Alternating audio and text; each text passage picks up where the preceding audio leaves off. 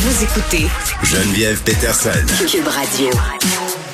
Docteur Evelyne Joubert est avec nous. Evelyne, salut. Bon, on va parler des chiens brachycéphales. Euh, bon, tu vas nous expliquer c'est quoi en premier lieu, qui ont quand même beaucoup de problèmes de santé à cause euh, de cette condition-là, qui est une, en fait, c'est pas une condition, c'est une morphologie. Explique-nous, euh, c'est quoi Ben en fait, nous en médecine, hein, souvent on va emprunter des, des mots là, racines latines puis racines grecques. Là. Fait que, si on décortique notre mot brachy, ça veut Mhm. dire court, puis céphale, ça veut dire tête. Donc une tête courte. Puis en fait, visuellement, c'est plus euh, une, une tête qui est plus ronde. Tu sais, C'est une conformation du crâne, où on a un peu Mhm. la face écrasée, euh, le, le crâne vraiment bombé. Euh, souvent, ils vont avoir des, des malocclusions dentaires. Ils font comme la baboune. là. On voit les dents. On dirait que c'est des chiens qui ont foncé dans une porte patio ou dans un mur et qui se sont fait Oui, ont sur la face. Exactement. Euh, ils ont des gros yeux globuleux. Oui. Euh, ils, ont un, ils ont un nez très, très court. là, Justement, j'ai une de mes techniciennes, Josée, elle dit tout le temps, ils ont le museau en arrière des oreilles. Oui, ben, Ils n'ont pas de museau. Parce que, ouais, c'est vrai. C'est une, une image comme ça. Fait que, tu sais, c'est des chiens, quand même, comme toutes.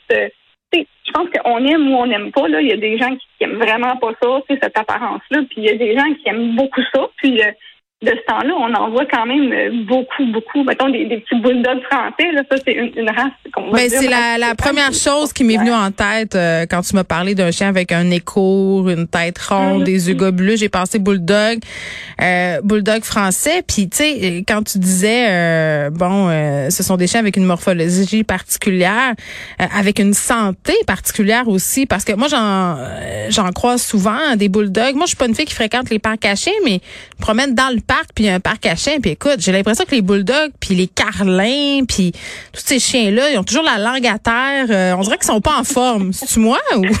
Oui, non, non, c'est pas toi, c'est pas toi. C'est pas des grands sportifs, là. Tu sais, mettons que il y a des Olympiques de chiens, il faut pas baisser sur le bulldog anglais, le Ok. bulldog français. C'est pas eux qui vont gagner ni le sprint ni le marathon. c'est pas, pas des chiens sportifs. Puis c'est sûr qu'en fait, ils ont, ils ont différentes, euh, comment dire, différents problèmes, à cause de con- leur conformation. Là. Entre autres, il y a certaines races de chiens comme ça que les, les mamans, les femelles, sont pas capables d'accoucher naturellement. Ça, ça, ça sort pas, tu sais, ça passe pas. Non, Le mais, crâne OK, est excuse-moi, je vais te poser une question très niaiseuse. Là. Si les mères sont pas capables d'accoucher puis ça prend des césariennes, comment ça se fait qu'elles existent, ces races-là, encore? Hum, Ben ça c'est un gros débat. Hein. Franchement, c'est un, un débat qu'on pourrait avoir sur euh, est-ce que c'est correct ou pas, tu sais, est-ce que c'est éthique d'avoir des races comme ça? Puis tu sais, c'est un problème qui a été créé par l'homme. Hein. Mais il y en a qui poussent ça à, l'extrême, là, Evelyne. Je veux dire, si tu regardes la conformation en Europe, on dirait qu'ils sont pas mal moins typés. Euh, Mhm. Les bulldogs, les bulldogs français, tous les chiens, même les boxeurs, on est plus long. Oui, exactement. Fait que, il peut y avoir des différences régionales ou euh, sais, Mm. de continent, puis tout ça, certainement. Puis, même, là, il y a- je pense que c'est la Norvège, ils ont interdit l'élevage de bulldogs anglais. Là, Mm. Et de cavalier King de Charles. Cavalier King Ouais, Charles, qui est aussi. aussi une race euh, brachycéphale. Et moi, j'en ai un, un cavalier King Charles, Oui. euh, qui vient d'un élevage responsable. Et c'est quelque chose qui est au cœur des préoccupations des éleveurs, là, euh, cette caractéristique-là de la race. Parce que c'est pas seulement les bulldogs, j'ai nommé le cavalier, mais il y en a d'autres des races qui sont brachycéphales. Oh, il y en a tout plein. tu sais, C'est sûr que les, les plus connus ou les plus fréquents, on va avoir bien sûr le boxer, tu sais, qui en est un, euh, bulldog anglais, bulldog français, comme on a déjà dit, les petits boston terriers, les carlins, euh, et aussi la sabso, shih tzu, euh, pékinois, euh, les cavaliers King Charles comme toi, Oui. ça reste aussi des brachycéphales, mais sont un peu moins, sont souvent moins extrêmes que, que nos bulldogs anglais. Ah oui, écoute, parce que euh, moi, ma chienne est très sportive. Là, elle marche quasiment euh, 4 km par jour. Là, donc, euh, tu sais, Mhm. mais il faut se méfier de la chaleur. Parce que, tu sais, explique-nous, c'est ça. là, Qu'est-ce que ça fait quand on est un chien euh, brachycéphale? Ben, surtout au niveau respiratoire, en fait, c'est qu'à la base, de par leur morphologie, comme tu dis, ils ont huit anomalies respiratoires. Ils ont huit difformités. on peut Juste à cause de ça, juste parce qu'ils sont euh, avec Ouais. un écho? Ouais, ben c'est ça, c'est pas juste ça. C'est en fait, premièrement, ils ont souvent pas de narines. tu sais. Là, tu peux regarder ton chien, juste vérifier, elle, elle a-tu des narines ou pas. Mais il y a beaucoup de chiens brachycéphales que c'est juste une petite fente, leur narine. C'est pas un gros trou rond. Fait que là, c'est juste une petite fente pour respirer. Ben déjà, l'air rentre un petit peu moins que ton, le chien, mettons, le labrador à côté, Ouais. a des narines bien rondes. Fait que, premièrement, au niveau des narines. Euh, ensuite de ça, juste après les narines, tu arrives dans les cavités nasales, ben, il y a plus de repli dans les cavités nasales de ce chien-là que le chien, mettons, le berger allemand.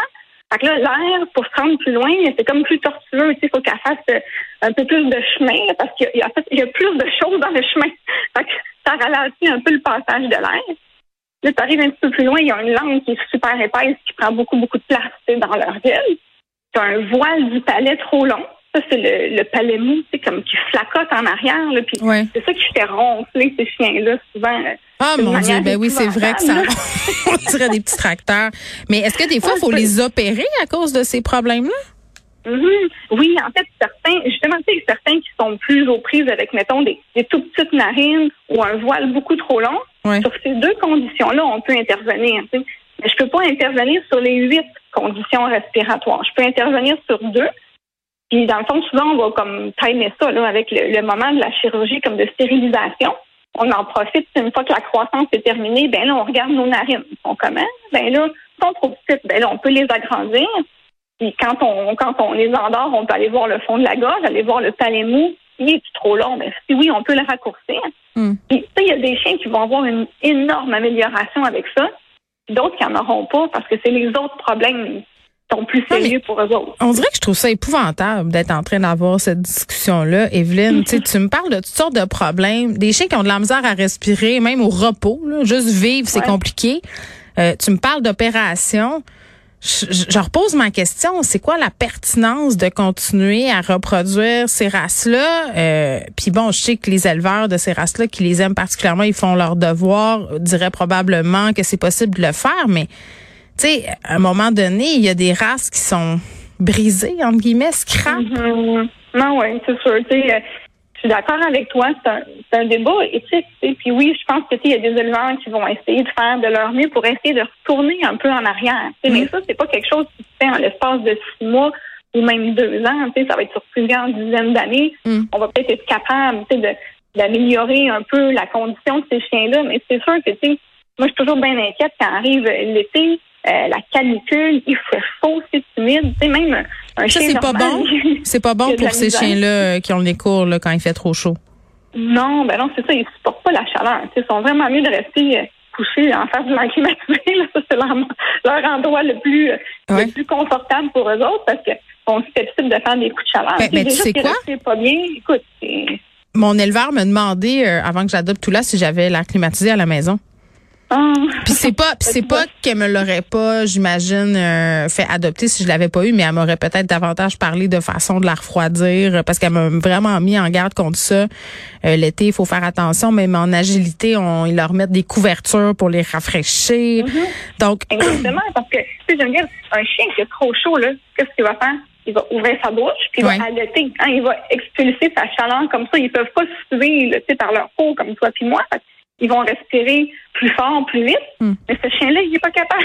il, y a, il, de la misère. Il est capable, mais il arrive moins à faire ça que les autres chiens.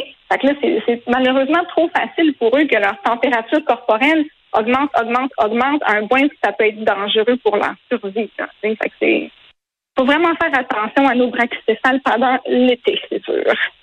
Bon, fait à part les chirurgies puis surveiller pour la chaleur, est-ce qu'il y a d'autres choses qu'on peut euh, s'assurer de faire pour améliorer leur qualité de vie? Euh, le poids, hein, la gestion du poids.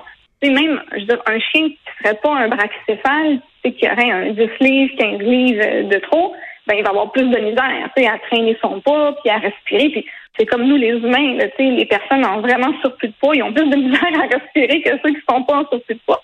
Mm. ça, ces chiens-là, c'est d'autant plus important d'être vraiment, euh, comment dire, très rigoureux avec la nourriture, d'être rigoureux avec leur poids, s'assurer qu'il soit vraiment un poids mince, un poids normal ou même un petit peu plus mince, ça va quand même les aider versus s'ils sont trop euh, trop ronds, trop chubby comme tel, ça va ça va vraiment avoir un, facteur négatif pour eux là. En plus du reste. Oui, ben moi j'en moins contrôler ça.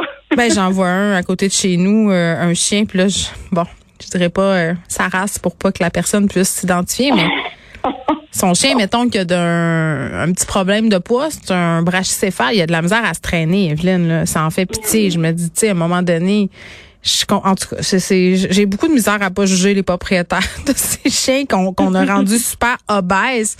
euh, puis qui maintenant en souffrent. Puis tu sais, il y a des gens aussi qui disent qu'il y a bien des vétérinaires qui font de l'argent sur le dos de ces races-là. Là. Entre guillemets, ce sont leurs meilleurs clients.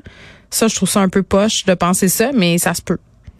Hum, ouais, ben en fait, c'est sûr que tu sais, quand on se fait le choix d'aller, tu sais, toute race, tu sais, je pourrais sortir les problèmes de toutes les races. Hein. Toutes les races ont un problème comme tel, mais tu sais, en fait, c'est oui penser, c'est quand on prend un chien de cette race-là, que oui, ça se peut là, que tu aies plus de problèmes de santé que si tu achètes un croisé. Que hum. on veut pas y penser. On veut vivre dans le déni. Puis on veut avoir notre chien tout de suite. On les trouve cute, puis c'est tout. Puis ils sont cute, les bulldogs français.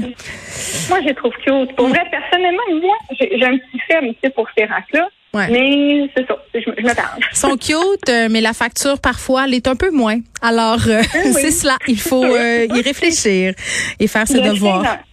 le chien là-dedans, tu sais, je veux dire, c'est lui qui compte. Hein, tu sais, je veux dire, on peut bien parler de facture, puis c'est tout ça. Tu sais, je veux dire, que mon chien, il est, heureux dans son corps aussi. Est-ce que son corps est une prison? Ben, oh, tu sais. Fait qu'il faut, euh, faut penser pour le bien-être animal en premier. Totalement raison. Regardez, mon petit chien, il est cute, puis je l'aime de même, tu sais, avec son, son du livre en trop. c'est plate à dire, mais on est tellement égoïste. Docteur Joubert, je m'inclus là-dedans en passant. Merci beaucoup, Evelyne, qui est médecin vétérinaire, qui collabore aussi au magazine web Fleur et compagnie. Merci.